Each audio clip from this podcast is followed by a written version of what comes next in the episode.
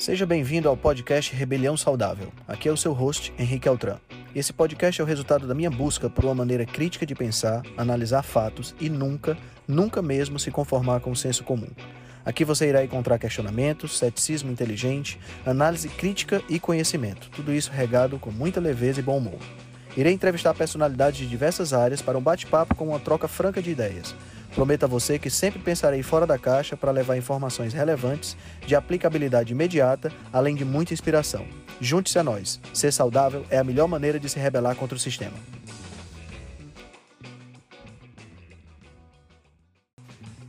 Esse é um episódio da série The Upside Down. Nessa série, eu saio do posto de entrevistador e sou entrevistado.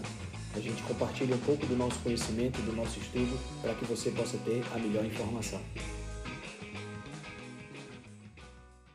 Olá, gente! Se você está vendo essa gravação, nós vamos falar hoje sobre dúvidas polêmicas, como dieta flexível, pode, não pode, carboidrato antes e pós-treino. Vamos tirar dúvidas sobre várias dietas que a gente vê no, no mundo aí, por aí. Vamos tirar as nossas dúvidas. Vamos ver qual é a opinião do nosso querido Henrique. E ele já entrou aqui. Oi, querido. Deixa eu te chamar. Bora. Ai, tá muito alto isso. Deixa eu abaixar um pouco. Olá! Oiê! Tudo bom? Tudo e você? Tudo ótimo. Como é eu tô com a cara na tela? Não, tá não, tá normal. Ah, então tá. Às vezes eu ponho filtro e eu fico com a cara na tela, assim. E aí, tudo bem? Tudo ótimo. Você tá, aí- você tá onde? Em São Paulo. São Paulo? Certíssimo. E você? Eu tô em Fortaleza, no Ceará. Ai, que delícia. Adoro, adoro sua, adoro sua terra. Terra Eu boa pra, adoro a sua. mas só pra, mas só pra passear. É a sua morar. Tá, faz sentido, faz sentido. Não, aí eu gosto muito de calor. Eu gosto muito, assim, do clima que tem aí. É, E eu, eu não sei, assim, porque quando a gente vai para passear, quando a gente vai para conhecer o lugar, a gente não conhece o outro lado, É, exatamente. né? A gente só vê as belezas. E aí é um lugar muito bonito. É verdade, é verdade. Eu gosto muito, eu gosto muito daqui e a- a- assim é, é uma é um clima muito gostoso de você de você morar, entendeu?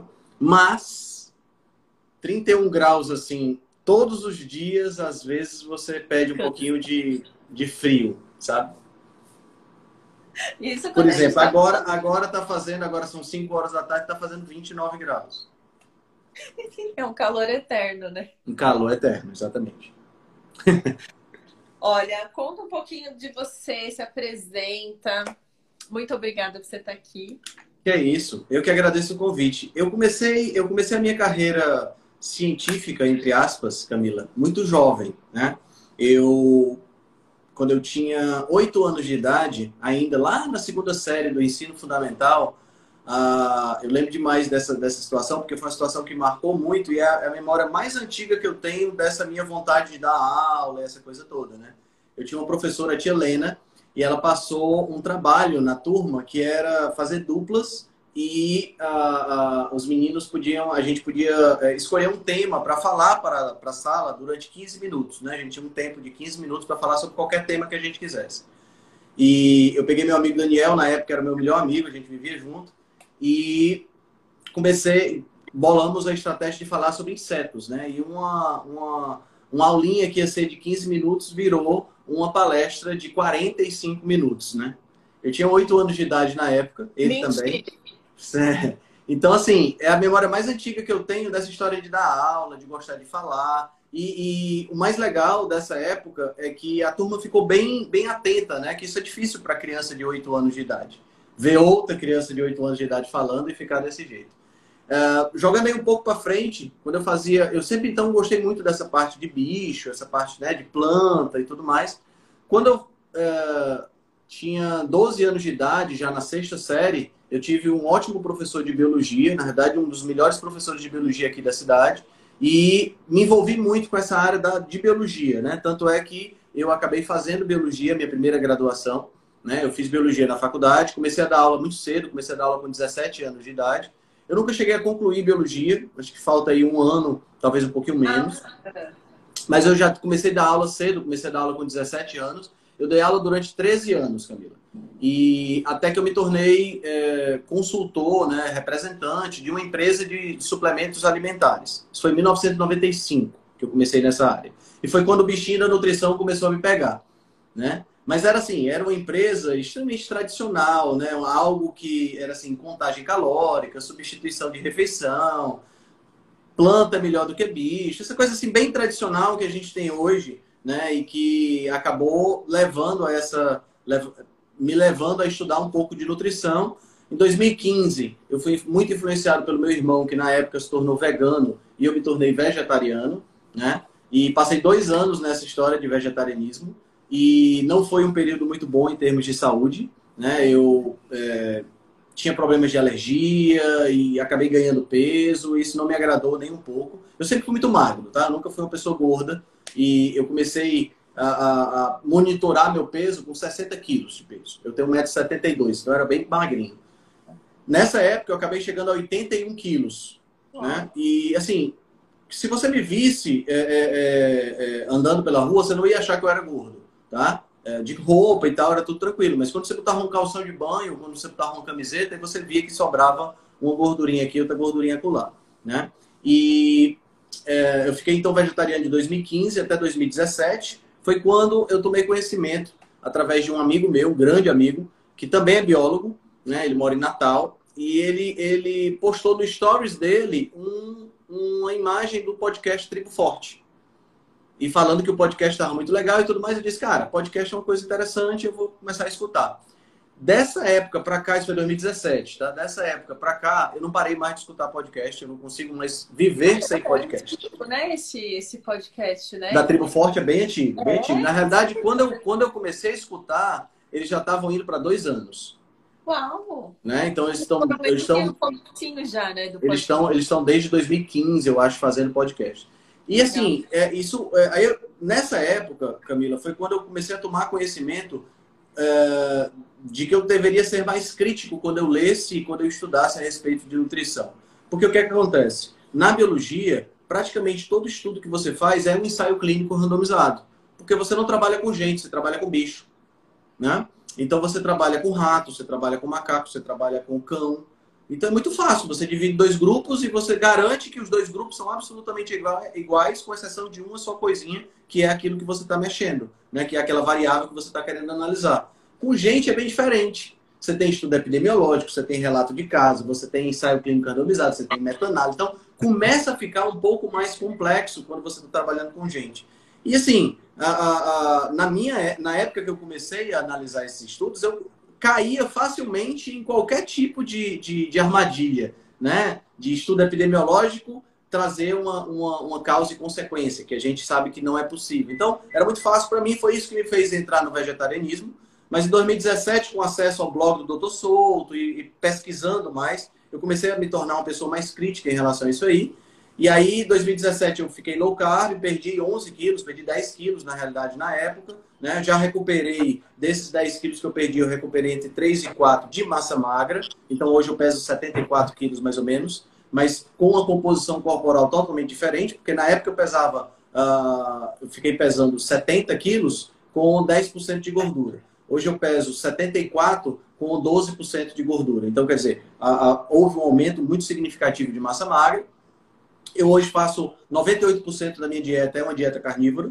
Né? Esses 2% aí é um 2% vagabundo, porque eu digo, eu digo 2% vagabundo porque entra aí um carboidrato vez por outra e tudo mais. Né? A minha namorada, a Gabi, ela é chefe de cozinha, então ela faz coisas absurdamente deliciosas e eu não, não rejeito de experimentar toda a vida que ela cozinha para mim, lógico.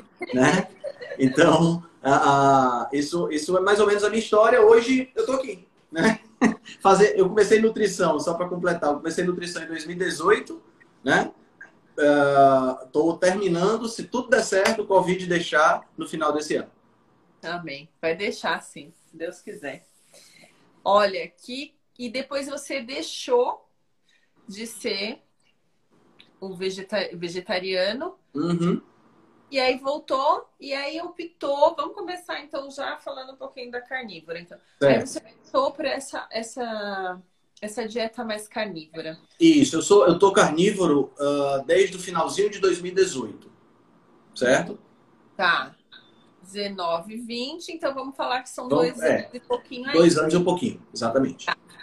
E aí, quando você fala para mim que são 2%, o que, que isso equivale num, numa alimentação assim? Numa alimentação, isso equivale a uma, uma ou duas taças de vinho por semana, isso equivale a, vez por outra, uma fatia de bolo, mas assim, nada nada muito específico. Eu não, eu não, eu, eu procuro levar a minha nutrição, Camila, assim, antes, antes que o pessoal, antes para o pessoal que está assistindo a gente entender, né? Tem 40 pessoas assistindo a gente, eu acho que é muito importante entender o seguinte.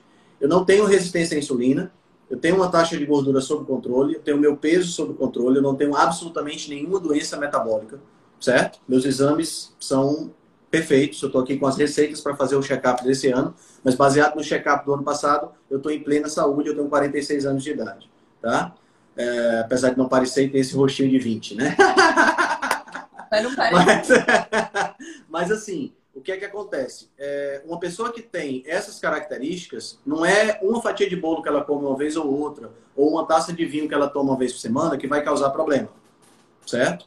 O, o, o que as pessoas têm que entender é que se você quebrou o seu metabolismo, ou por beber demais, ou por comer carboidrato demais, ou por comer muito óleo de semente, ou que a gente chama de óleos vegetais, demais, se você tem o seu metabolismo quebrado, então primeiro a gente tem que corrigir o metabolismo. E para corrigir o metabolismo, algumas restrições têm que ser feitas. Né? E, e, assim, pode ser que mesmo corrigindo o seu metabolismo, no futuro, você não, não se torne tolerante ao que você fazia antes, mesmo que em pequena quantidade. Por exemplo, se você comia muito doce, comia muito pão, muita, muito bolo, você não vai voltar nunca àquele hábito, porque aquilo ali foi o que te levou a ter problemas. Né? Mas pode ser que mesmo você corrigindo o seu metabolismo, você não possa voltar a comer bolo dia sim, dia não. Ou eu estou falando bolo aqui, mas pode ser qualquer fonte de carboidrato refinado, né? Macarrão, por exemplo. Dia sim, dia não, ou duas vezes na semana. Porque cada pessoa é uma pessoa e pode ser que seu organismo fique seja regulado, mas não se torne um organismo que aceite novamente esse tipo de alimentação. Né? Então, no meu caso, não tenho nenhum problema. De vez em quando, quando eu como trigo, me dá um estufamento, uma, uma distensão abdominal. Mas é assim, eu já como sabendo que isso vai acontecer. E é uma consequência que eu assumo e tomo a decisão de fazer. Entendeu? Não é uma coisa inconsciente. Porque antes de parar com o trigo, era inconsciente para mim. Eu não fazia a mínima ideia de que aquele estufamento abdominal era por conta do trigo que eu estava comendo. Para mim era normal. Tá entendendo? A partir do momento que eu parei e que eu fiz a experiência e vi que eu tenho esse estufamento abdominal, então eu passo agora a consumir, mas com a consciência de que eu vou passar por aquele problema ou por aquela situação. Exatamente. Ah, eu estava conversando com a Biz e ela falou assim que quando a gente tem um, um distúrbio e eu começo a modificar toda a minha alimentação, e começo a modificar tudo ali, para eu voltar nesse índice normal, né, vamos dizer assim, eu demoro de seis meses a um ano. Sim, sim. Talvez até mais, dependendo do quão quebrado esteja o seu metabolismo. Fiquei chocada, porque o que, que a gente acha? Comi hoje, amanhã eu tô boa, né? É assim? Exatamente. ah, daqui uma semana fazendo jejum já tô ótima, ó, curada. É. Não é assim, não é exatamente desse jeito, não. Isso depende muito de pessoa para pessoa, depende, depende da quantidade de massa magra que a pessoa tenha, né? Porque o, o, os músculos acabam sendo um ralo para a glicose, né? E essa é uma das razões pelas quais a gente, eu pelo menos, falo tão bem e tento influenciar o máximo de pessoas possível a fazer musculação e a ganhar músculo. Mesmo que não seja é, músculo para virar fisiculturista, né? não é esse o objetivo.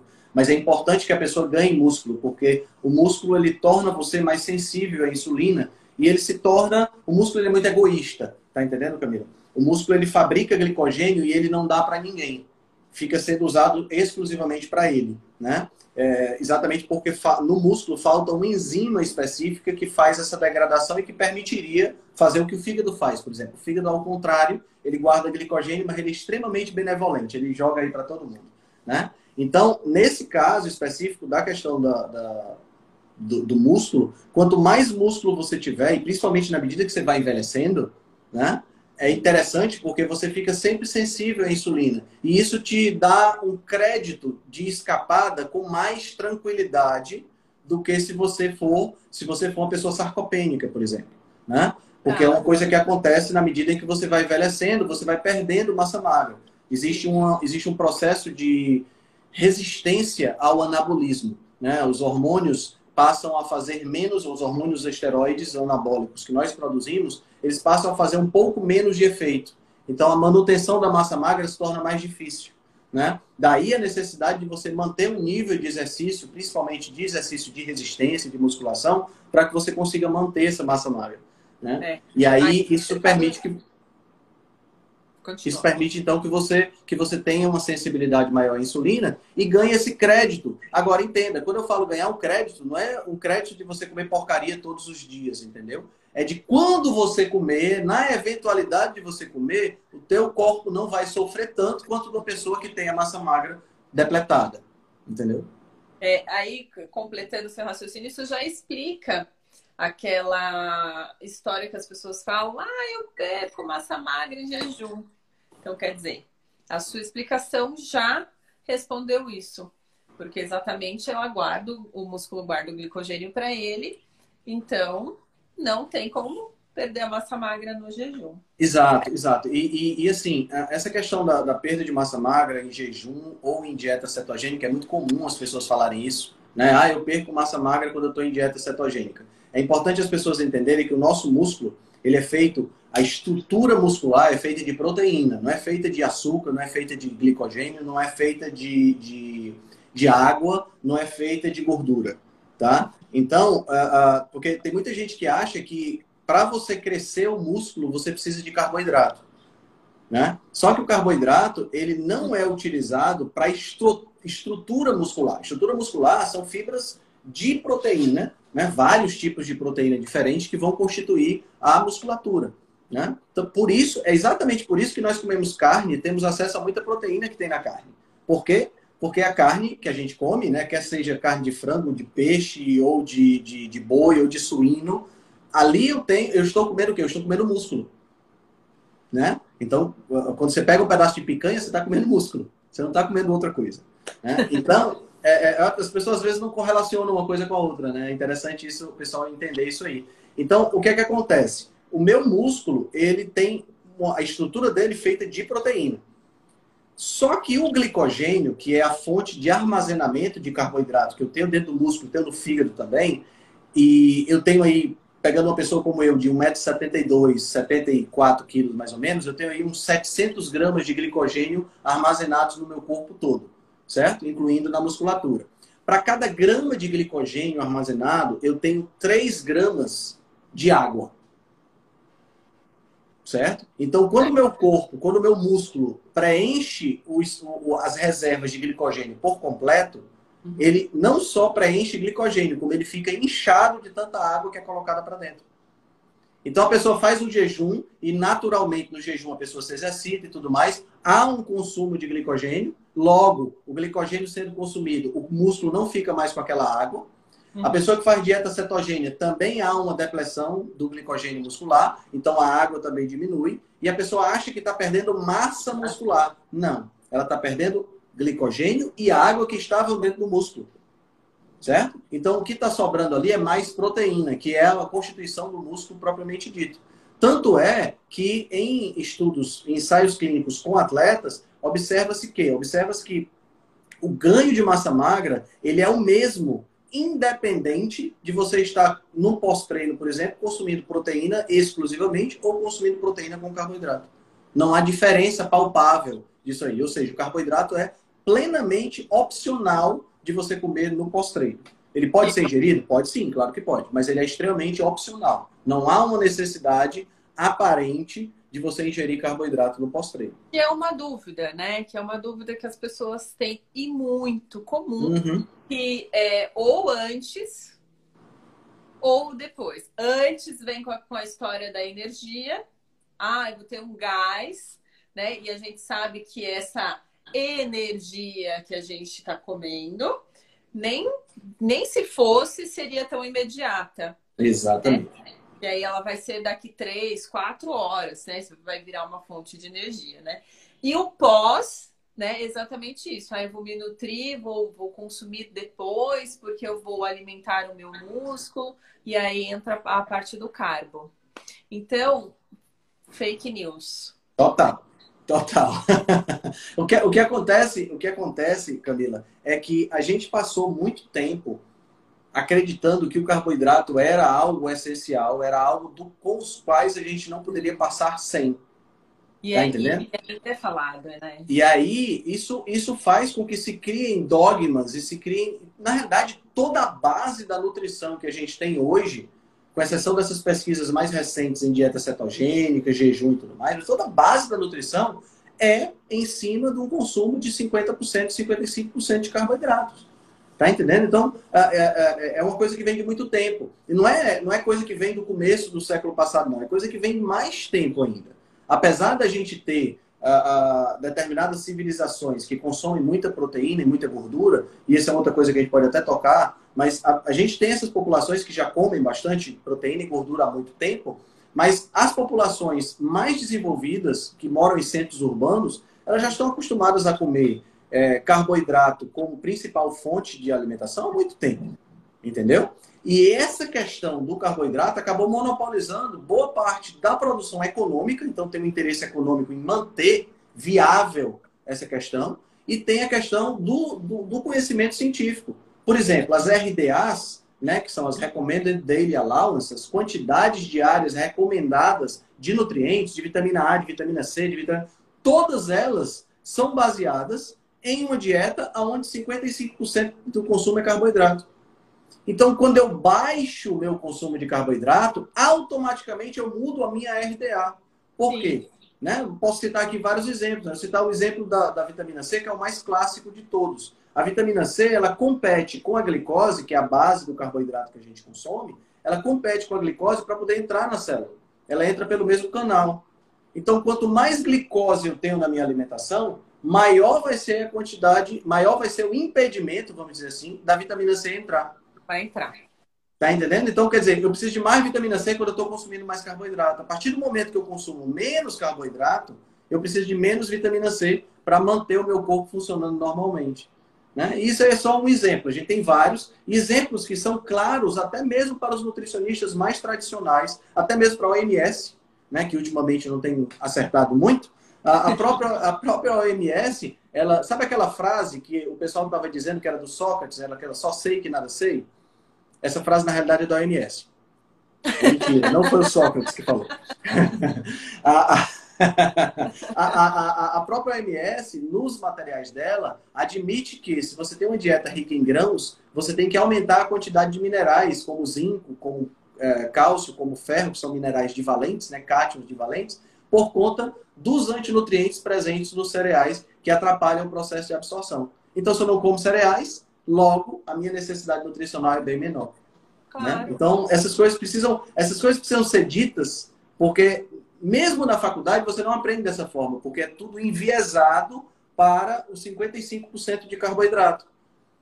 Entendeu? Para botar cereais integrais, você tem que comer aquele pão 12 grãos múltiplo, não sei o que, de fibras e etc e tal, entendeu? E essa e essa esse esse viés da, vegano e carboidrático, vamos dizer assim, está presente em praticamente todo e qualquer curso de nutrição que a gente tem aqui no Brasil, e eu arrisco a dizer que boa parte dos cursos do mundo são assim.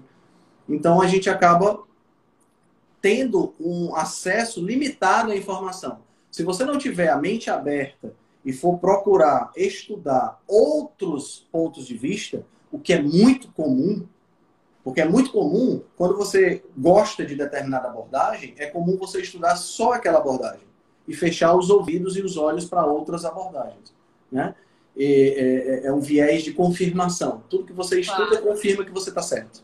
Né? Então, é muito importante a pessoa, o profissional, tá entendendo e está participando de outras de outros debates, está conhecendo outros debates, para que ele possa se tornar um profissional que aprenda a questionar aquilo que ele está vendo. Infelizmente, a maioria das pessoas que vai para a faculdade de nutrição não tem esse pensamento, então sai de lá sugerindo pão com doce de leite no pré-treino. Né? E olha, eu vi é, uma Nutri muito, muito famosa, muito famosa mesmo. E a consulta com ela é 7 mil reais. E ela indica aveia, né, para diminuir a vontade de comer doce, por exemplo. É incrível, é incrível, né? Tem, tem algumas coisas muito bizarras, entendeu, Camila? Essa história da aveia é algo que, assim, parece, o que parece pra gente, para quem está de fora e que observa isso com uma certa frieza, né? Porque eu digo frieza porque quem está dentro, né? Aquela, aquela pessoa que gosta de aveia, que já é uma coisa difícil, né? Mas aquela pessoa que gosta de aveia e aquelas pessoas que sugerem o consumo de aveia, via de regra, ela, elas são pessoas que acreditam que sempre houve, sempre existiu aveia na nossa alimentação. Tá entendendo? É, da mesma forma, quando você vê, por exemplo, a questão do pão, né? Muitas vezes, quando as pessoas vão defender o pão, eles dizem, é, o argumento, um dos argumentos é assim, o pão sempre esteve presente na alimentação humana. Gente, o pão é coisa de, mesmo que a gente quisesse, o trigo só, só começou a ser cultivado há 10, 12 mil anos atrás. O ser humano tem 300 mil anos de existência. Então, o pão não sempre teve presente na nossa alimentação.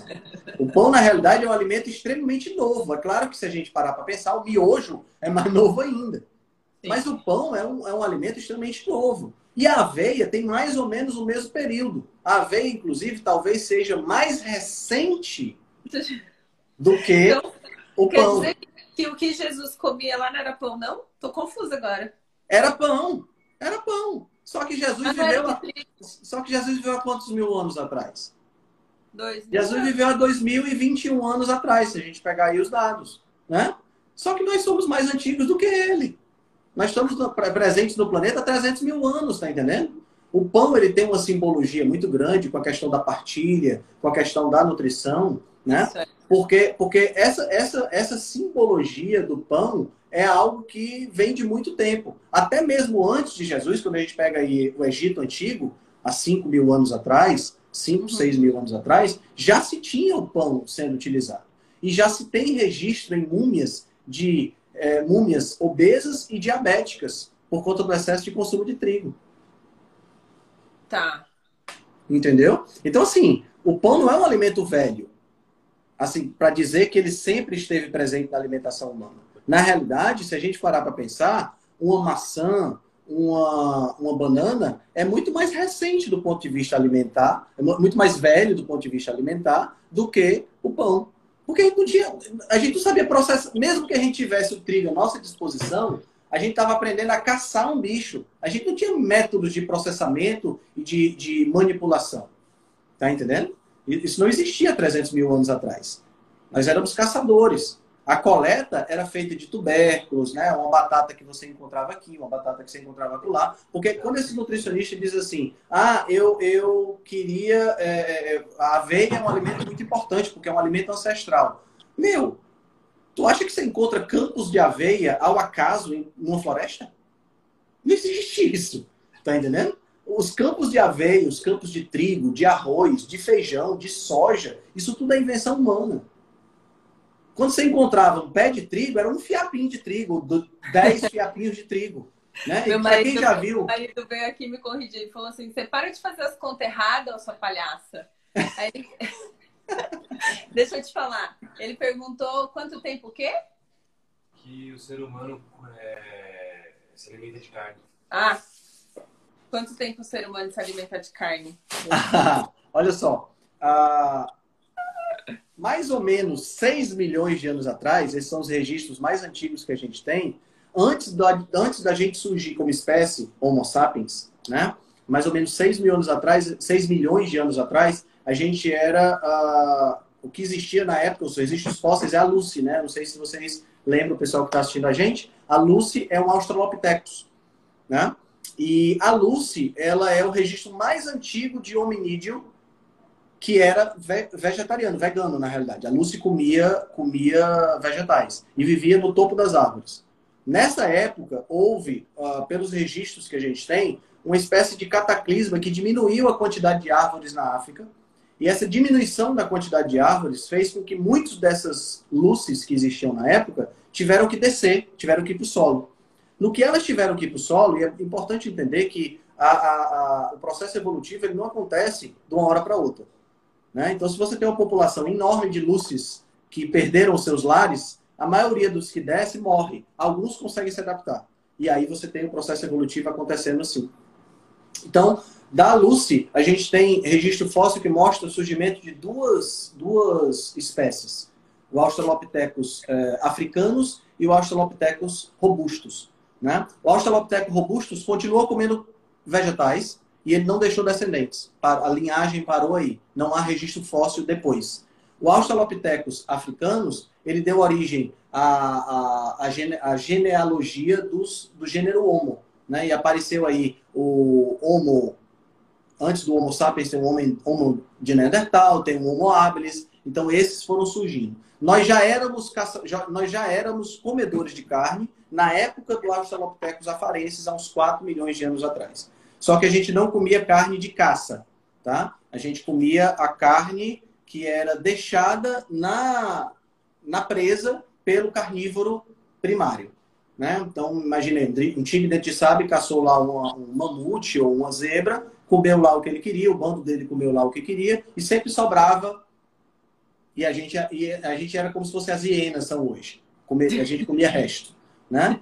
E aí, o, a, o grande lance dentro desse processo é que, quanto a, a, quando a gente começou a comer carne, a gente teve acesso a um, a um alimento que é muito mais denso nutricionalmente. Ele é tão denso nutricionalmente, Camila, que muitos herbívoros, quando têm acesso, comem carne, mesmo não sendo o padrão. Né? Então, tem vários vídeos circulando na internet de cavalos comendo pinto. Não sei se você já viu esses videozinhos. O cavalozinho tá aqui, é o pintozinho com a galinha passando, é o pinto dá uma, dá uma, dá uma mole, o cavalo, pum, mastiga e engole. Isso acontece por quê? Porque a densidade nutricional dos animais, da carne animal, é muito maior. Então, quando a gente primeiro teve acesso a essa densidade nutricional, o que é que aconteceu? A gente começou a ter mais energia, mais nutrientes. E isso aí possibilitou que quem aproveitasse melhor essa energia tivesse a possibilidade de se reproduzir mais.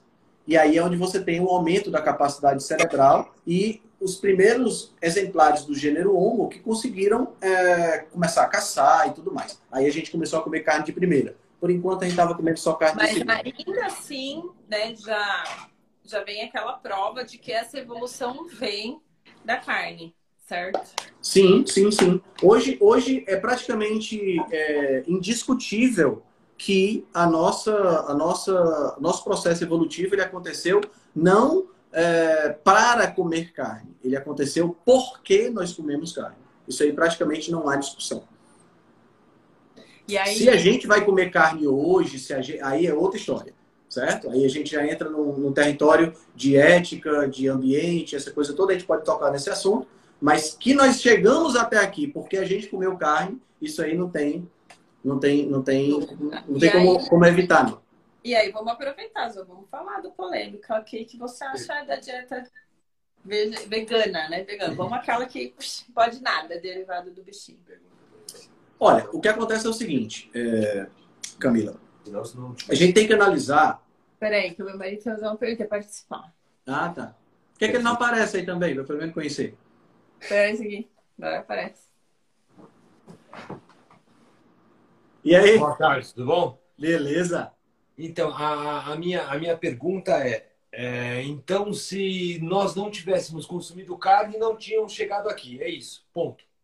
Olha, uh, essa, essa, é uma, essa é uma pergunta complexa de se responder, porque qualquer tipo de opinião que eu emitir sobre isso é uma opinião e não uma coisa com, não uma coisa com fato. Porque não tem como eu voltar no tempo né, e analisar exatamente. Tudo que a gente sabe são os registros históricos. a possibilidade da gente ter chegado aqui, eu acho que não, se a gente tivesse seguido a mesma linha, tá? A, se a gente não tivesse seguido essa mesma linha, se a gente tivesse é, encontrado formas diferentes, de repente é, é, a gente pudesse ter encontrado formas diferentes de comer ou de metabolizar os vegetais, eu acho que sim, a gente poderia ter uma sociedade hoje humana ou humanoide, vamos dizer assim, que tivesse, que subsistisse de carne. Mas é porque a diferença, não gravei teu nome. Evandro. Evandro, a diferença, Evandro, da, do sistema de absorção de um animal herbívoro para o nosso é muito grande entendeu? Então fica difícil de você imaginar que a gente teria evoluído dessa mesma forma, chegaríamos exatamente do jeito que a gente está, entendeu? Provavelmente a gente teria características bem diferentes do ponto de vista fisiológico. Se você parar para pensar, por exemplo, num gorila, um gorila ele tem um intestino grosso gigantesco, porque a maior parte da digestão que acontece não é que acontece das folhas que ele come, não é feita por ele, do ponto de vista de produção de enzimas e tudo mais. É feita pelas bactérias que estão no intestino grosso dele.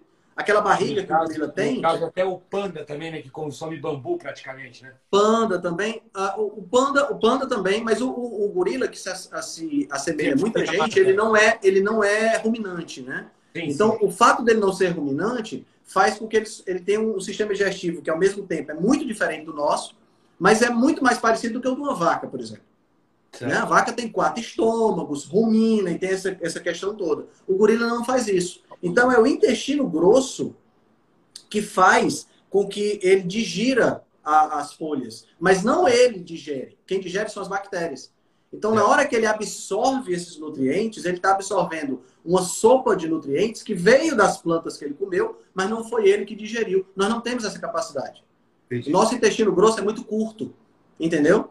É por isso que quando você começa, quando as pessoas começam uma dieta vegana, elas dois, três, cinco anos depois, você começa a observar diminuição de massa magra, você começa a observar, a não ser que a pessoa esteja suplementando, mas aí é uma outra história, né? Mas uma dieta vegana, ela, do ponto de vista é, nutricional, ela não é, não, nunca vai ser uma dieta completa para o ser humano. Existem nutrientes que só existem na carne. Tá entendendo? Então, essa houve uma espécie de coevolução da carne, da, da ingestão da carne com a gente. Né? Então, a gente vê, por exemplo, é, a presença de, de. Esse é um outro dado interessante. A gente observa a presença de vermes, como é o caso das tênias, né, em indivíduos, em registros fósseis muito, muito do passado, de 300 mil anos, de 250 mil anos, mostrando que a gente, desde muito cedo, a gente caçou animais, porque esses animais são veículos desses, desses tipos de verme, entendeu? Então, a gente não teria a possibilidade de chegar até aqui se a gente estivesse sendo é, vegano do jeito que a gente é hoje. Poderia ter chegado de outra forma, ou poderia até não ter chegado, e essa evolução ficar mais para frente. Né? Então, é difícil de responder assim de uma maneira mais direta. Não, tá ótimo. Desculpa aí eu... interromper aí. A... Não, tá de boa, Evandro. Interrompa sempre que precisar, cara. Aí o pessoal tá perguntando aí sobre a dieta flexível. Bora falar dela, porque tá Bora, vamos falar de dieta flexível. Dieta flexível é uma coisa interessante. Primeiro a gente tem que entender o seguinte: a dieta flexível é é uma, uma, uma, novidade que chegou agora, né? Uma novidade de, sei lá, de três, quatro anos que chegou agora, que chegou, que sugere que você só precisa né, bater os seus macronutrientes. Certo? Em outras palavras, você só precisa fazer o quê? Você só precisa comer a quantidade de carboidratos, a quantidade de proteína e a quantidade de gordura estipulada para o seu biotipo, para o seu peso, para a sua altura, para o seu objetivo. Essa é, essa é a premissa da dieta flexível. Aí você diz, Henrique, pô, mas na faculdade de nutrição você aprende exatamente isso. É, na faculdade de nutrição você aprende a fazer uma dieta flexível. Só que na faculdade de nutrição se prioriza pelo menos alimentos que sejam um pouco menos porcaria do que o que a galera da dieta flexível sugere. Tá. Né? Tipo, ao invés de você comer um Big Mac, você vai comer um bife de carne que você comprou, um pão que seja um pouco menos processado, né? Isso é o que tem na faculdade de nutrição. E o que, é que a galera da dieta flexível levou ao pé da letra? Que a gente não precisa nem se preocupar com a qualidade do que a gente está comendo. Com... O corpo não quer saber se você está comendo pão 12 grãos, ou se você está comendo é, uma batata, ou se você está comendo pão ultra refinado do McDonald's. Para o corpo, tanto faz. Essa é a ideia deles. Por favor, não estou dizendo que isso é verdade. Tá? Essa é a ideia deles. Tá? O corpo não quer saber se você está consumindo proteína é, de peixe, de carne, de frango ou de soja. Porque proteína é proteína. Entendeu? O corpo não está querendo saber se você está consumindo gordura de óleo vegetal ou se você está comendo gordura saturada. É o mesmo tipo de é a mesma coisa. Gordura é gordura, né? Então essa é a premissa da dieta flexível. Você só precisa bater seus macros. Então eu posso bater meu macro de carboidrato todos os dias e de gordura comendo sorvete. Só que não. Só que não. Por quê? Porque o que essas pessoas falham em perceber é que, primeiro, existe muito mais do que apenas peso ideal. Isso é a primeira coisa. Certo? Você pode ter o peso. É, é, deixa eu reformular. Você pode ter o peso ideal e ser saudável. Você pode ter o peso ideal e ser completamente doente. Sim. Agora, você não vai conseguir ter o peso é, acima do normal e ser saudável. Tá? É importante isso ficar claro para todo mundo. Gordinho saudável. Gordinho saudável é um mito, isso não existe. Tá? Mas é, a gente, a, a pessoa que se preocupa exclusivamente com peso, ela leva em consideração muito pouco a questão de saúde dela. E quando a gente pensa no apelo da dieta flexível, é muito bom. Pensa comigo, Camila. Imagina que você chega para uma pessoa que tem distúrbios alimentares, que é uma pessoa obesa, que está querendo emagrecer, e você diz para ela que ela vai poder emagrecer comendo sorvete, chocolate e biscoito recheado todo dia. A pessoa vai ficar super feliz. Qualquer pessoa ficaria feliz. Eu adoraria que fosse desse jeito. E realmente ela vai conseguir emagrecer. Essa é a questão. Por quê? Porque ela vai diminuir a quantidade de calorias que ela ingere e vai conseguir emagrecer. Agora, é um emagrecimento saudável? Número um, não é. Número dois, eu estou esquecendo de um ponto muito importante, que é a qualidade daquilo que eu estou comendo. Eu tenho amigos na faculdade que tem, que consomem é, sucrilho com leite condensado. Tá entendendo? E eles acham o quê? Eles acham que não, é só fonte de carboidrato. Se eu estou comendo a quantidade de carboidrato, para mim tá bom.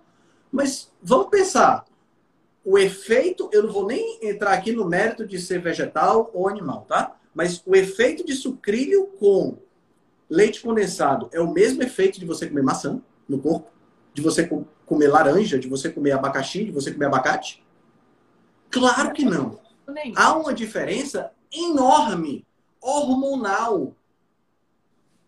E a galera da dieta flexível não está preocupada com isso. Mas existem inúmeros estudos, vários deles já postados por mim no meu, no meu feed, que mostram que é muito pior você ter picos de glicemia ao longo do dia do que você manter a glicemia constante, mesmo que um pouco mais alta, mas constante ao longo do dia. São os picos que maltratam os vasos sanguíneos, que aumentam a possibilidade de aterosclerose. Tá entendendo?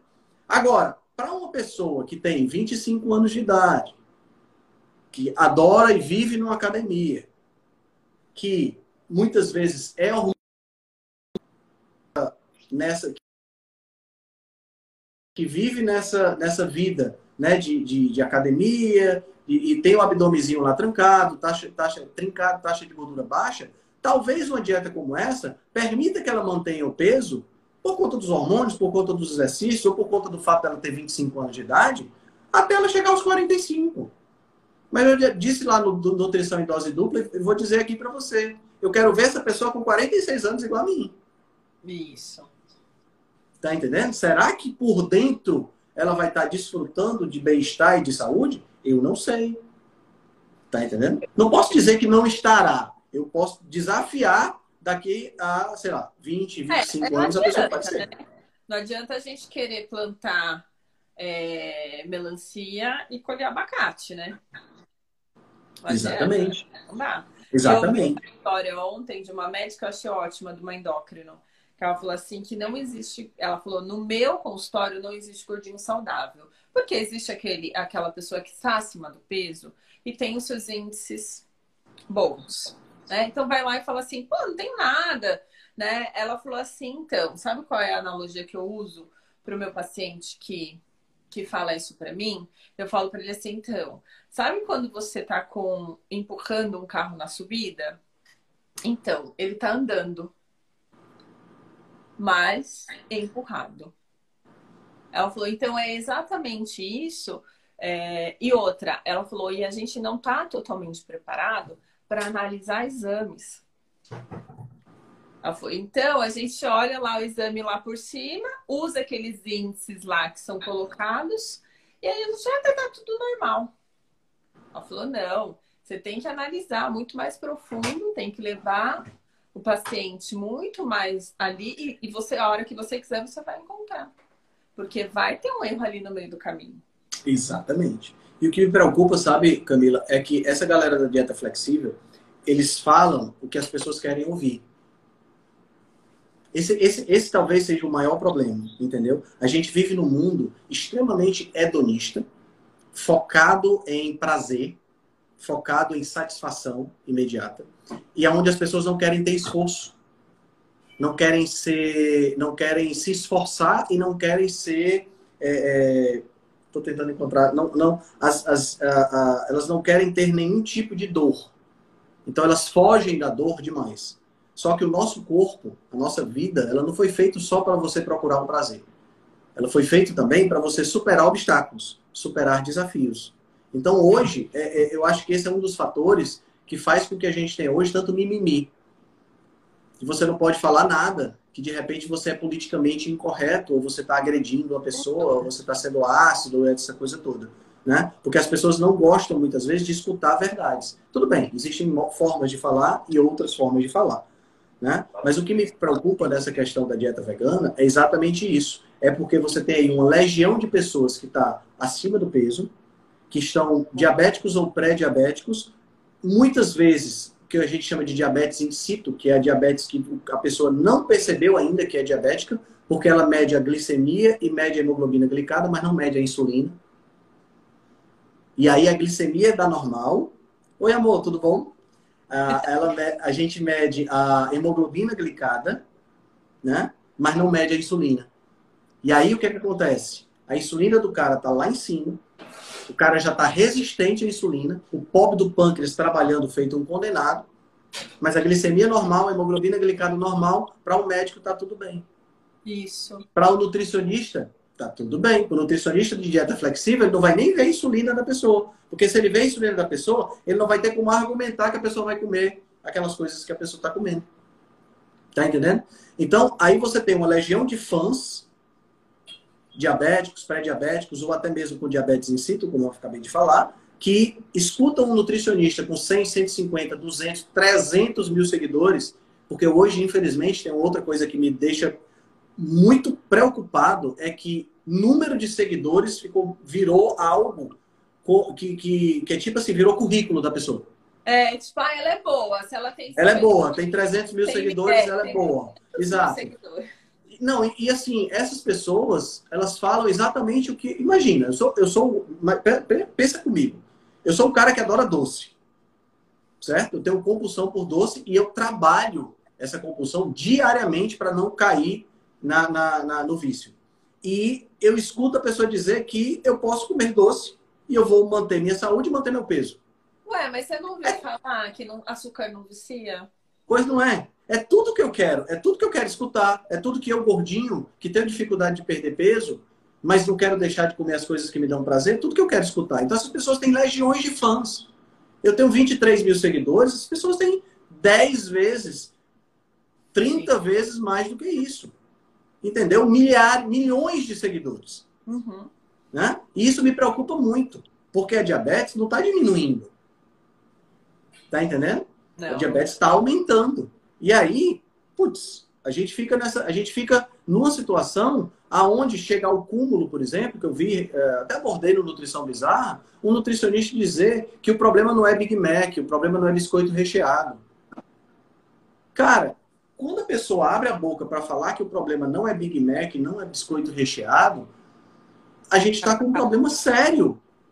A gente está com um problema sério. É tipo assim, é, a gente hoje a gente tem é, é, a pessoa que fala um negócio desse, ela tem, ela, ela, ela não tem o mínimo de noção de bioquímica, tá entendendo? Ela não tem o mínimo de noção de fisiologia. Ela simplesmente está cuspindo um, um, troço desse e a, a, a, pessoa que está escutando vai dizer, porra, não, quer dizer que eu posso comer Big Mac? Pronto, está resolvido o meu problema. É. E aí você tem pessoas com muitos seguidores, mas que ao invés de estar fazendo um ser, prestando um serviço, estão prestando um desserviço. Tá entendendo? E aí, bom, nós vamos ver o que, é que vai acontecer daqui a 10 anos. Sim. Quando a gente tiver cada vez mais pessoas com problemas. E, a, yeah. e sabe o que é, sabe o que é interessante, Camila? É que daqui a 10 anos, essas mesmas pessoas que estão pregando pão com doce de leite vão dizer assim: não, você tá, você tá ruim porque você não fez o que eu disse. Aí coloca a culpa na pessoa. Sim. E quantas pessoas estão se sentindo culpadas porque acham que não cumpriram aquilo que o nutricionista falou? Quando na realidade cumpriram, mas não tiveram resultado. Não sei o que é pior. Não sei o que é pior. É porque assim, não é surpresa. Quando eu viro para você e falo assim: ah, não come isso não. Isso aí, você vai comer esse milkshake aí, cheio de gordura hidrogenada, que vai te engordar. Você vai falar, ah, mentira, milkshake engorda? Você sabe que engorda, você sabe que faz mal, você sabe que não é legal, você sabe. Você vai ter consciência disso. Claro, a gente não tá falando das pessoas privarem-se de tudo e não comer nunca nada na vida, não é isso. Não, claro que não.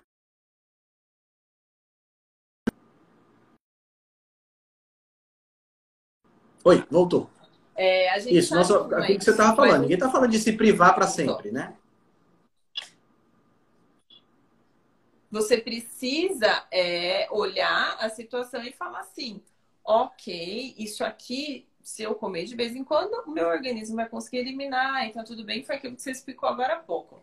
Aí você fez o, um post uma vez também que eu achei muito legal, que você fala assim, por que, que a gente come carbo e dá vontade de comer mais carbo? E quando eu como gordura, eu não, não sinto essa vontade. Né? Eu queria que você falasse isso para mim.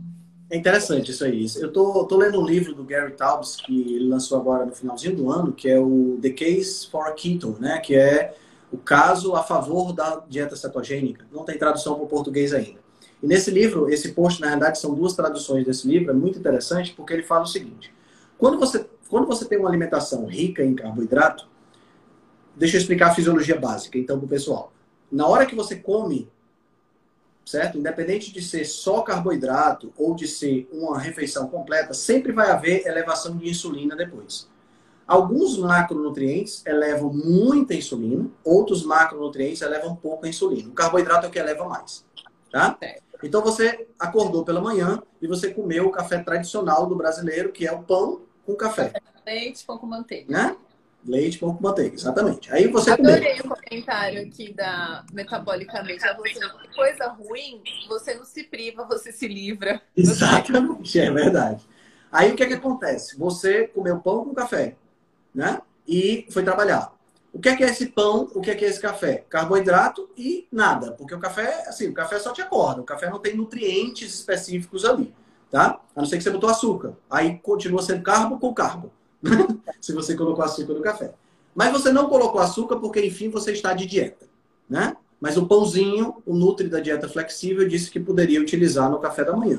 Aí o que, que vai acontecer? O teu açúcar no sangue sobe, porque a farinha de trigo é extremamente rápida em ser digerida e ser absorvida.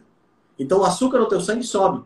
No que o açúcar no sangue sobe, a insulina vem logo atrás, o pâncreas vem trabalhando, para poder essa, esse açúcar baixar. E eu estou partindo do pressuposto aqui de que o seu metabolismo está normal, certo? Funciona normal. Eu não estou tá. partindo do pressuposto aqui de que você já está com o metabolismo quebrado. Que a glicemia sobe, a insulina sobe, e elas ficam subindo, subindo, subindo, e ela não consegue baixar.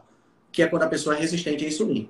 Né? Mas vamos deixar esse caso para depois. Aí a pessoa comeu pão, a insulina subiu e baixou a glicemia. Tem uma coisa muito interessante que acontece quando você consome carboidrato o carboidrato é um dos nutrientes que mais inibe a produção de um hormônio chamado grelina. A grelina é o hormônio da fome, uhum. certo? Só que o carboidrato, ele inibe a produção de grelina, mas quando a grelina volta a ser produzida, ela é produzida numa quantidade muito maior. Então, ele inibe rapidamente, mas no final das contas, ele acaba estimulando a produção de grelina depois. Então, você tem o que a gente chama de fome bifásica. Mata a tua fome instantaneamente, mas te dá muito mais fome depois. O exemplo mais clássico disso é quando você come uma maçã no lanche. Ela mata a tua fome por cinco minutos. Cinco minutos depois, você tá. Parece que abre um buraco do inferno no estômago, né? De, de fome. É um negócio assim louco, né? Então, o que é que acontece? Quando você libera muita insulina e a insulina baixa a taxa de açúcar no sangue, o que é que vai acontecer? A, a, a grelina acaba subindo, gerando fome. Como o açúcar estimulou o açúcar do pão, né? Aí, ah, mas o pão não é doce. É, mas o açúcar que nós estamos falando aqui é o carboidrato, né? Quando o carboidrato do pão, ele estimulou a insulina, a insulina não faz só isso. A insulina mexe em diversos outros fatores. Um dos fatores que a insulina vai mexer é que ela vai inibir as células de gordura que existem no seu corpo a liberar a gordura. Então, se ela tira o açúcar do sangue e tranca a gordura nas células de gordura, chega uma hora que falta combustível. Porque está tudo trancado. Você baixou a, glicose do sangue e você trancou. Entendeu? Então o que, é que vai acontecer? O corpo vai precisar de mais combustível. 9 horas, 9 e meia da manhã, você vai precisar de mais combustível. Como todo o maquinário bioquímico está voltado para a degradação de carboidrato, o teu corpo, o teu cérebro, a recompensa que você teve no café da manhã porque você comeu carboidrato, vai te levar a querer carboidrato no meio da manhã, que é uma barra de cereal se você é uma pessoa saudável. Lembra que você está dieta e tirou, botou adoçante no café? Então você vai comer uma barra de cereal. Aí lá naquela barrinha de cereal inocente, tem 30 gramas de carboidrato, 40 gramas de carboidrato, dependendo do tamanho da barra, tem Bastante. 50 gramas de carboidrato numa barrinha daquela. Aí o processo se repete. E se repete no, no café, se repete no, na merenda, se repete no almoço, e vai se repetindo ao longo do dia. E você tem que comer de 3 em 3 horas. Andresa, vai sim, tá? Ficar gravada a live. A Lu perguntou assim: eu ver aqui. Você já ouviu defender em nutrição inclusiva o paciente come fast food, mas eu indico suco de uva? Tipo, ah, você vai comer um fast food em vez de tomar refri, tomar suco de uva? Será que é isso que eu entendi? Eu, eu posso dar uma segurada nessa pergunta só para concluir a resposta da outra pergunta? Claro. Tá? Aí o que, que acontece? Você resolve parar com esse, com esse padrão. Tá? Não, e outra coisa, é, antes de parar com o padrão, o que é que acontece? Você é, começa a, a, ganhar peso. Você não está ganhando peso porque você está comendo. Você está com fome de 3 em 3 horas porque você está ganhando peso.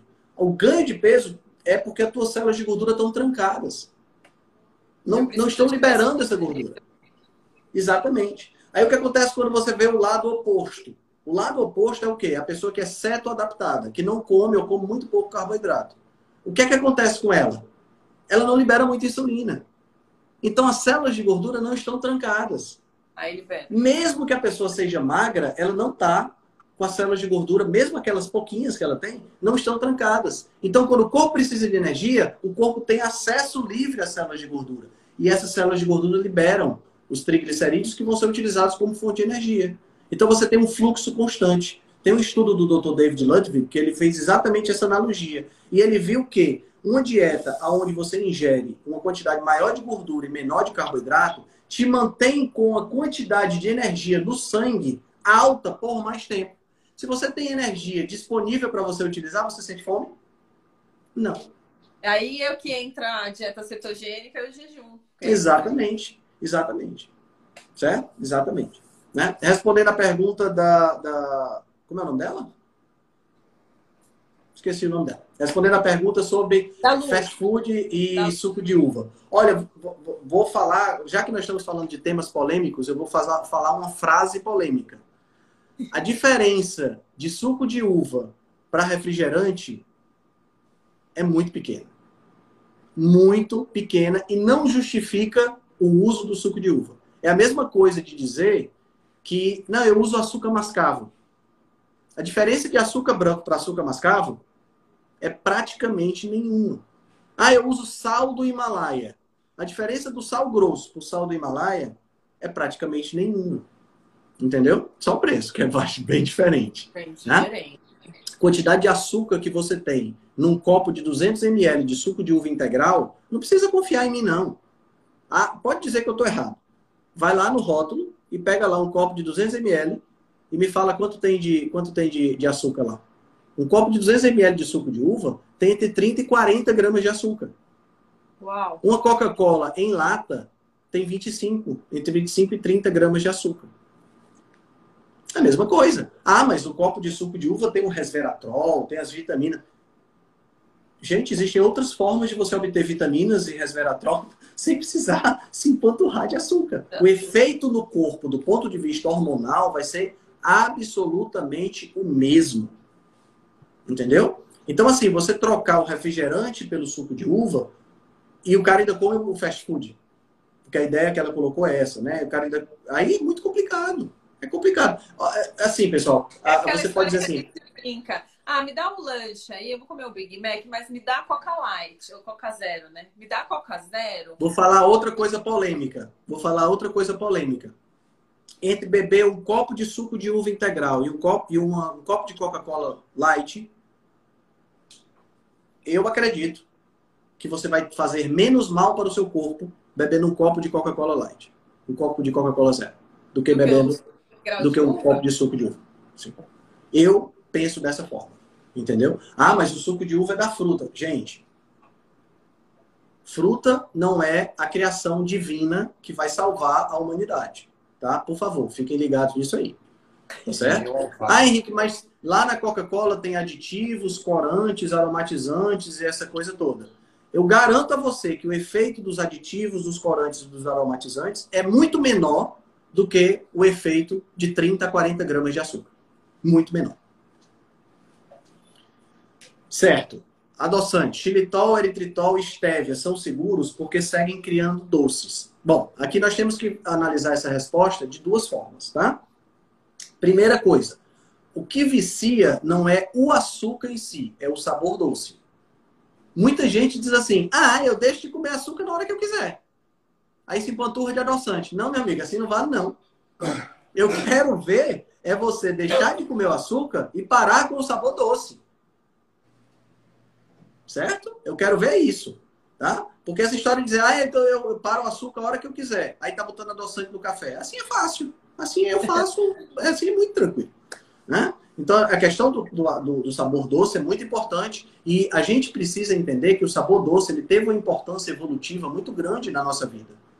Porque no processo evolutivo, o doce está conectado diretamente a períodos de abundância. Quando é que eu tinha frutas doces para comer? Sim. Tá entendendo? É verão. É era época literalmente de, época... bem na época específica. Exatamente. Não era o ano todo. Né? Não era o ano todo. Infelizmente, com essa história da globalização e da agricultura, hoje a gente tem é, a gente tem fruta doce o ano todo no supermercado. A gente tem kiwi da Nova Zelândia, a gente tem uvas, não sei, do Canadá, sei lá de onde. A gente tem fruta de todo canto do mundo. Pitaia. Meu irmão, de onde é que vem pitaia, pelo amor de Deus? Lixia. Não existe isso. Isso não existia pra gente aqui, não. Tá entendendo? Então, quer dizer, essas frutas não deveriam existir na nossa dieta. Pelo menos não o ano todo. Né? Mas a gente considera como se fosse. Então, a questão do sabor doce é muito, tem que levar muito essa questão em consideração. Agora, adoçantes, tá? Infelizmente ou felizmente, adoçantes são um ponto de é, contestação muito grande. A maioria dos estudos que mostra efeitos ruins de adoçantes são efeitos em é, animais, não são efeitos em pessoas, tá? E existe muito, muito mito em cima da questão dos adoçantes, porque são substâncias novas, que não tem como você relacionar que causam mal ou não causam mal. Porque é muito novo na população humana, e não tem como eu dizer, a pessoa usando seis meses de adoçante, se ela vai ter um problema ou não. Tá. Tem que ver o uso constante durante mais tempo. Né? Eu, eu, eu tendo a não gostar de adoçantes, por conta da questão da manutenção na necessidade do sabor doce. Tá? E existe um outro fator, que é um fator que eu diria psicológico, que é o fator de a pessoa toma a Coca Diet, a Coca Zero, mas se empanturra de porcarias não doces. Porque, afinal de contas, coxinha não tem, não tem açúcar, né? Não é, salga, não é doce, é salgado. Né? Então, tem gente que pensa assim. Então, a gente precisa ficar, a gente precisa ficar ligado nisso aí. Dito isso, se for para usar algum adoçante, eu ficaria com a estévia. Agora, a estévia tem que ser uma estévia muito pura, normalmente em pó, para você correr, não correr o risco de ter é, recipiente, maltodextrina, destrose. E a, a em pó, ela normalmente não deixa sabor residual. Aquela líquida já deixa um saborzinho residual que não é muito agradável para a maioria das pessoas. Estévia ficaria com a sucralose, que de todos os adoçantes é o que melhor se sai para mim, eu não tenho pico de glicemia, não tenho nada disso. Eu já verifiquei que xilitol me dá um pouco de pico de glicemia. Eritritol não me dá esse pico de glicemia, tá? E esses são os quatro melhores, tá certo? Esses são os quatro melhores, tá? O problema é que xilitol e eritritol é o preço é igual ao ouro, né? É. O quilo de eritritol é quase um quilo de ouro, é um negócio assim impressionante. Ah, a, a, a, gostei. A cúrcuma. Deve ter alguma coisa a ver com açafrão, né? Curcumina e tal. E o, é, e o açúcar de coco? Açúcar de coco Açúcar é de açúcar. Açúcar mascavo, açúcar demerara, açúcar branco, açúcar impalpável, que é o açúcar que é aquele bem fininho que é feito para glacê, açúcar de coco, açúcar de maçã que chegou e não apareceu. Qualquer coisa que você verificar que tem o nome açúcar de, tenha certeza, é sacarose. Sacarose é a mesma substância. Independente de onde ela vem, é a mesma substância. Bora. Vamos. Aos assuntos polêmicos, adoro. Vamos para nossa última, então. É... O carbo bloqueia o estímulo da queima de gordura? E o amido gera menor estímulo de saciedade? Vamos lá. Existe uma questão que é interessante a gente comentar aqui, baseado nessa pergunta, que é a questão do nutricionismo. Ah, a, a, o açúcar de coco é igual a qualquer outro açúcar, tá? Parece que travou ali para ela. É que essa questão do, é a questão do nutricionismo. O que é, que é a questão do nutricionismo? Amido não bloqueia a saciedade.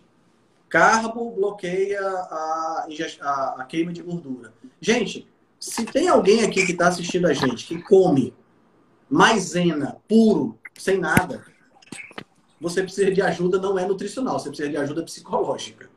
Tá entendendo? É, porque ninguém Porque come um, ninguém come uma fonte de nutriente exclusiva. Ninguém aqui sai bebendo azeite de oliva. Ninguém aqui sai comendo é, exclusivamente proteína.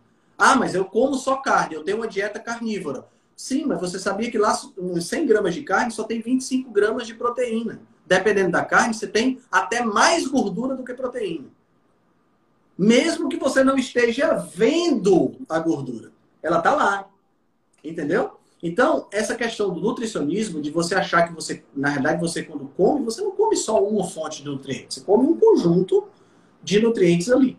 Tá? Então, esse é um ponto importante que precisa ficar claro. É claro que numa dieta padrão ocidental, numa dieta padrão que a gente aprende na faculdade para passar para as pessoas, 55% dessa dieta é carboidrato.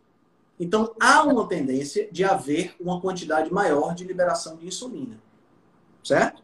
Essa liberação de insulina, com certeza a insulina ela tem uma, uma função de diminuir ou pausar o processo de lipólise. O que é que é a lipólise? A lipólise é o processo de degradação da gordura que acontece nas células de gordura para liberar essa gordura para ser utilizada para a queima. Então a insulina ela bloqueia. Por que, que ela bloqueia? Aqui que está o ponto importante que precisa ficar entendido. A, a insulina bloqueia a lipólise porque o açúcar é. Oi? Desculpa, mas por que as pessoas defendem tapioca e aveia? O que ocorre no organismo que causa polêmica e os médicos. eh, Cortou a pergunta do João Pedro. É, aí Bom. porque os médicos e os nutricionistas defendem. Tá, Mas eu falo já, falo, já, falo já sobre isso aí também. Uh, então, só concluindo esse raciocínio da, da, da gordura da, da insulina, né? Da gordura. Então, a insulina tranca a gordura porque a glicose precisa meta ser metabolizada primeiro. Uhum. E a glicose precisa ser metabolizada primeiro porque a glicose em excesso no nosso corpo é tóxica. Uhum. Tanto é que a gente vê o que acontece com o diabético, que tem a glicemia descontrolada. Né? O diabético que tem a glicemia descontrolada, ele amputa membro, ele perde a visão, ele vai para hemodiálise, ele tem ataque do coração. E isso tudo acontece porque a glicose está alta. E a galera da, nutri... da, da, da, dieta flexível vem dizer que você tem que comer pão com doce de leite, que você tem Tá entendendo? Imagina o efeito disso a longo prazo. Dessa subida de glicose o tempo todo. Não pode ser. É, é, é sandice a pessoa achar que isso é positivo. É sandice, completamente sandice. Bom, então a insulina tranca a gordura por conta disso. Só esse fenômeno é suficiente para explicar a crise de obesidade? Eu, eu acho que não. Eu acho que a gente não pode é, jogar toda a culpa do que a gente tem hoje de obesidade apenas nessa questão. Por quê? Porque existem outros fatores. Os óleos de semente são fatores muito poderosos na gênese da obesidade. Isso já está assim, já é uma coisa muito clara, entendeu? Quanto mais óleo de semente, quem são os óleos de semente? Soja, canola, girassol, algodão, é, é, milho, né? Quanto mais óleo de semente tem na alimentação, e eu não estou falando aqui só daquele que você coloca para fritar o ovo, eu estou falando também do óleo de semente que está no biscoito recheado, que está lá no Doritos, que está na pastilha House, se você não sabia, tem óleo de semente, que está no, no energético Monster, que também tem óleo de semente, entendeu? É, é tem uns, uns, locais assim que você fica louco quando você descobre que tem óleo de semente, que eu fico tentando entender para que que está lá, né? mas, mas, mas, tem, é, o, o mais interessante é isso. Então, esses, esse acúmulo de óleo de semente causa problemas sérios, disfunções mitocondriais sérias no nosso sistema, de, no nosso sistema, no nosso tecido adiposo, que faz com que a gente acumule mais gordura. O tecido adiposo ele se torna patologicamente sensível à insulina. Consequentemente, acumulando, ao invés de liberar a gordura para ser consumida, ele começa a acumular mais gordura. E daí ele vira um, um problema inflamatório. Então, a gente tem vários, vários fatores que devem ser levados em consideração no que diz respeito à questão da gênese da obesidade. Então, nós temos aí a questão do carboidrato, da insulina, fato, isso aí influencia questão dos óleos de semente, fato, isso influencia também. A questão da hiperpalatabilidade dos alimentos ultraprocessados, que é o quê? O fato deles serem gostosos demais e as pessoas não conseguem parar de comer, outra coisa que influencia também. Então a gente tem todo um. É, é, é complexo você reduzir o, o, o, o, fenômeno da obesidade a uma só, a uma só causa. Tá? Vai ter, ele vai ter uma, vão ter várias causas no, na, na, na, sua pessoa, vão ter duas causas que vão atuar mais na minha, vai ter três que vão atuar mais lá no fulano. Então isso é uma coisa que tem que ser levada em consideração também, tá? Em relação à questão de tapioca, a questão de aveia e todas essas outras coisas, entenda que o nutricionista brasileiro ele é formado para passar um, uma dieta com 55% de carboidrato para o indivíduo, independente de qual indivíduo esse seja. Tá? Se ele quer perder peso, se ele quer ganhar, se ele é diabético, normalmente se passa uma dieta com muito carboidrato. Certo? Ele aprende isso na faculdade. A maioria das pessoas não tem é, criticidade para perceber isso. A maioria dos, das pessoas que vai para a faculdade de nutrição se formam muito cedo. Você sai formado da faculdade com menos de 25 anos. Né? Uhum. E isso aí faz o quê? Isso aí faz com que a pessoa tenha pouco, pouca vivência, pouca experimentação. E a, a, uma coisa que é uma crítica minha ao sistema de ensino de uma maneira geral, Camila, é que o sistema de ensino ele joga uma teoria na sala de aula que é desconecta da prática. Isso acontece com criança. Ontem eu estava conversando com meu, com meu com cunhado exatamente sobre isso. Por exemplo, ontem a gente estava conversando sobre por que, que o 2 é um número par? Tá entendendo? Mas é, é uma pergunta básica. Quarta série. Era pra gente saber por que, o 2 é o número par. Tá entendendo? que ele vem depois do 1, um, que é ímpar. Que ele veio depois do 1, um, que é ímpar. Por que, que ele é par? Mas a maioria das pessoas não percebe nem. É, isso, isso é uma falha do sistema de ensino, tá? Isso não é uma falha uma criança de quarta série. Elas nem entendem que. Olha, pensa comigo, número par. Par vem de emparelhamento. Só aí você já tem uma ideia de por que é o número par. Mas a resposta é: qualquer número natural divisível, por 2, cujo resto é zero, é um número par. Entendeu? Então, assim, é, é, são, são, são conceitos que fogem da realidade. Mas eles são reais. Isso não é passado para. E, e, isso é presente também, não é passado para o aluno, isso é presente também na faculdade. Então, há essa desconexão. Então, você, por exemplo, você aprende na faculdade que você tem que jogar 55% de carboidrato para qualquer pessoa porque senão vai faltar energia. E aí aparece na tua frente uma pessoa que é diabética. E por que, que ela é diabética? Porque o açúcar está alto no sangue dela, porque o carboidrato está alto no sangue dela. E aí o que é que você faz? Você dá para ela mais da metade da dieta daquilo que ela não consegue baixar no sangue. Tá. Qual é o resultado que a gente pode esperar desse processo? Não tem outra alternativa. A gente só pode esperar uma coisa falha total no processo de, de, de resolver o problema. Tá entendendo?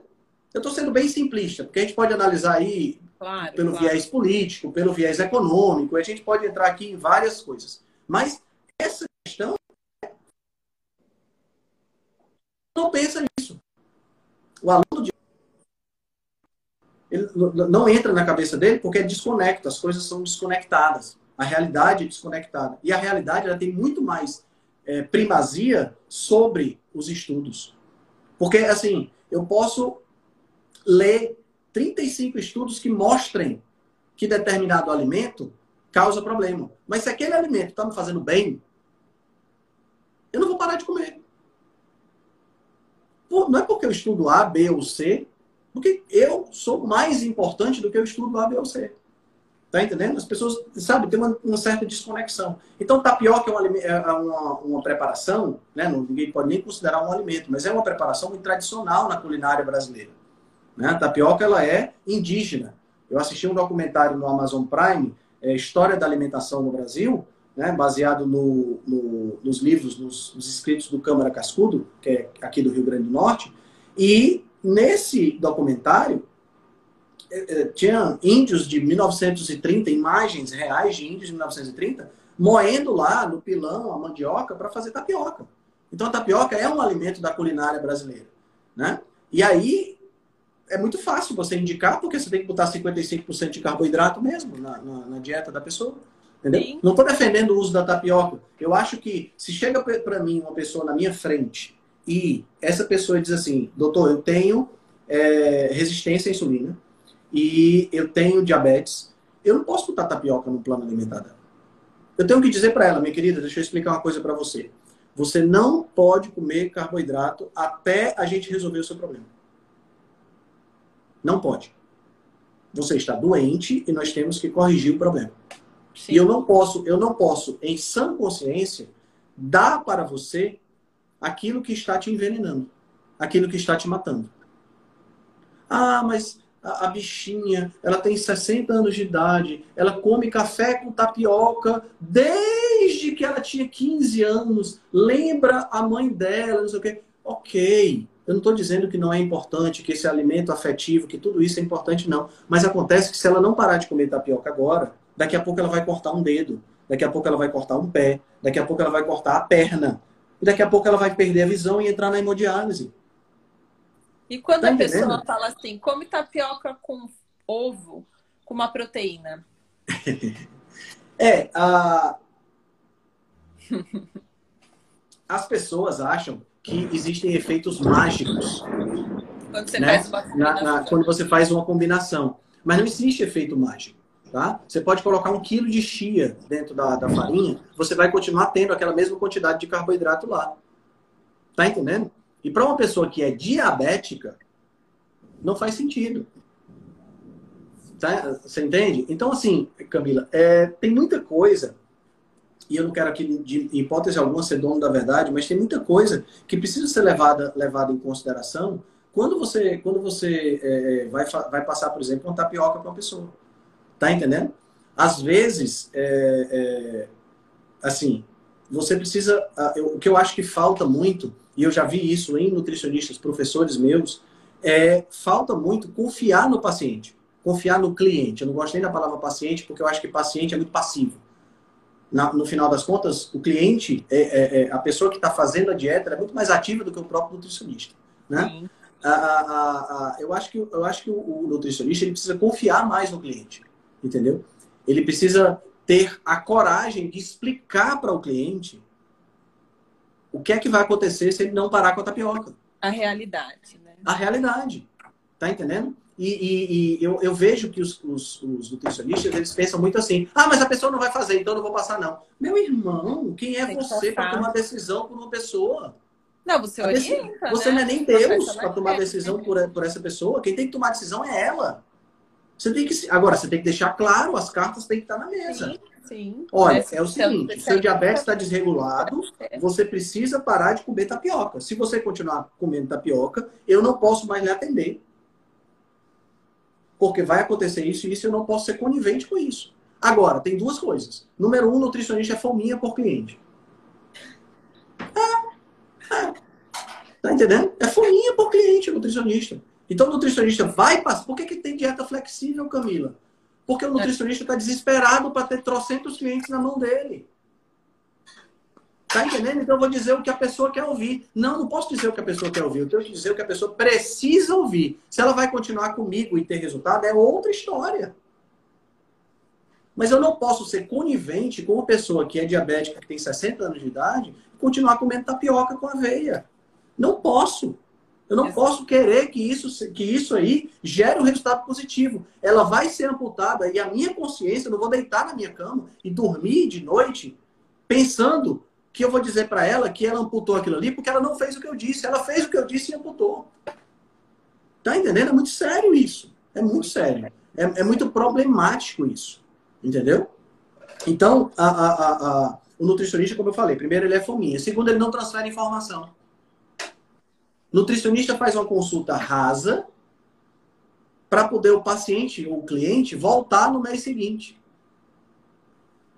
Tá entendendo? Eu faço questão de me ensinar tudo que eu sei. Porque eu quero me livrar dos clientes tudinho.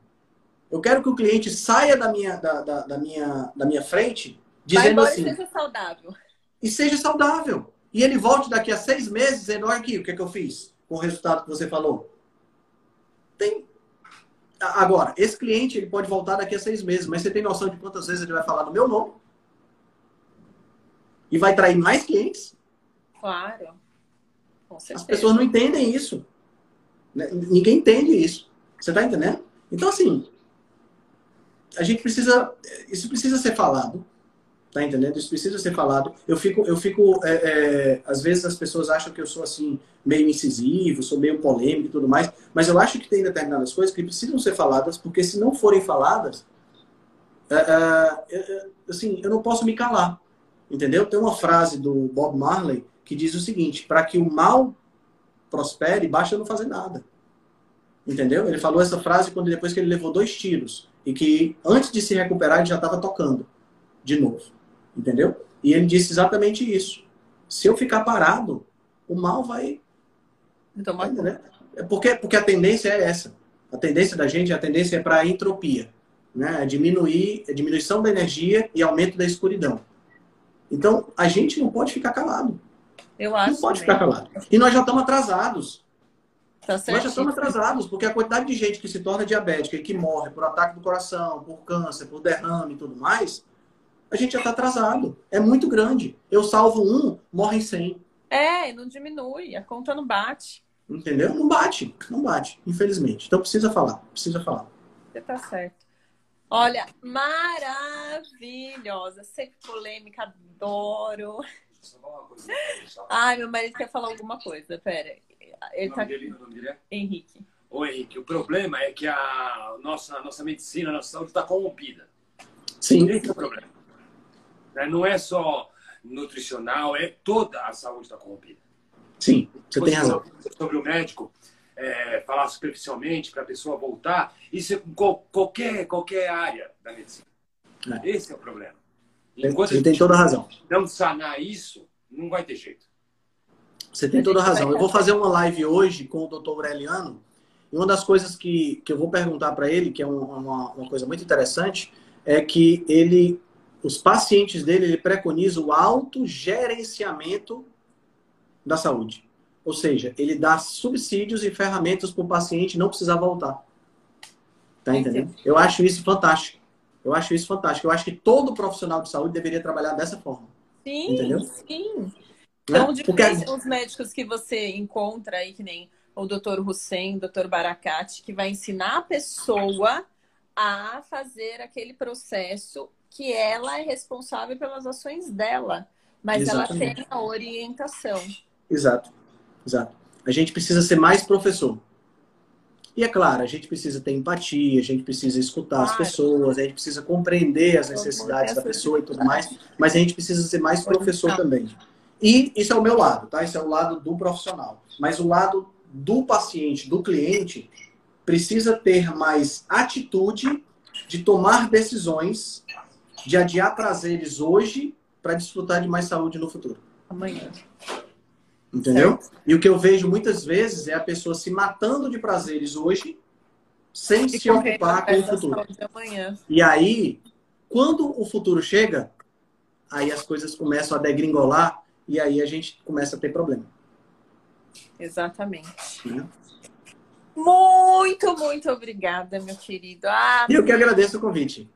Olha, você, o Felipe, a Bizi, vocês são pessoas sensacionais, super acessíveis, sabe? A gente pergunta, vocês não, não, não nega conhecimento pra gente. E isso é o que a gente precisa, é dividir esse conhecimento, é levar saúde, é levar qualidade de vida e bem-estar para as pessoas. E se a gente não pôr a nossa boca no mundo, ninguém vai saber. Então, é verdade, eu agradeço é o seu compartilhamento, o seu tempo de você estar aqui comigo. Muito, muito obrigada mesmo. Gratidão por isso, viu? Eu que agradeço o convite. E para o pessoal que está assistindo a gente, ainda tem mais duas lives hoje, hein? Já já no meu perfil, Uau! Felipe. Você vai fazer às 7 agora e depois. Às 7, às 19 horas com o Felipe e às 20h50 com o Dr. Aureliano Sintra. Então tá bom. Então, beijo. Maratona. Obrigada. Depois a gente marca outra, a gente traz outras. Quando o assunto estiver lá no top, a gente traz para a gente deixar Show as formiguinhas aí atiçada. E vale a pena, gente. É, são assuntos polêmicos. Se você não acredita, se você é, não confia, vai procurar, vai pesquisar, mas faça aquilo que faz sentido para você, mas busque saúde. Né? E Exato. quando a gente busca saúde, a gente não tem muito segredo, né, Altran? Exatamente. Então tá bom, querido. Obrigada, viu? Tchau, tchau. Boa Beijo noite. grande. Até a próxima. Até a próxima. Tchau, gente. Obrigada. Tchau, pessoal. Se você gosta do nosso trabalho, deixe um review 5 estrelas no aplicativo que você usa para escutar o podcast. Você pode deixar um review 5 estrelas e pode também deixar lá o seu elogio, a sua sugestão ou a sua crítica. É muito importante que você faça isso porque você vai ajudar a Rebelião Saudável a chegar a um número maior de pessoas. Você também pode dar suporte ao nosso trabalho, né, todo o nosso investimento de tempo, nos apoiando via Patreon. Assim a gente pode continuar a oferecer o melhor conteúdo de qualidade, sem anúncio e de forma totalmente gratuita. O link para o nosso Patreon você vai encontrar no show notes. Se você ainda não fez o download do nosso e-book Cozinha Ancestral, que eu escrevi com a chefe Gabriela Carvalho, você pode fazer o download, o download é gratuito, e você vai encontrar também o link lá na show notes. Além disso, você pode nos acompanhar pelo Instagram, no arroba Henrique Altran, ou no nosso canal no Telegram. Lá pelo Telegram a gente consegue colocar para você artigos, eh, PDFs, imagens, fazer enquetes e fazer um trabalho bem mais aprofundado do que nós fazemos no Instagram. Então você pode acessar o nosso grupo no Telegram com o link que está na show notes, ou então você procura lá por Rebelião Saudável. Nós temos também um canal no YouTube e um canal no IGTV, onde todos os vídeos das lives e os vídeos dos podcasts são gravados e você pode assistir na, no conforto da sua casa. Eu agradeço demais a atenção de vocês e espero que a gente se encontre no próximo podcast.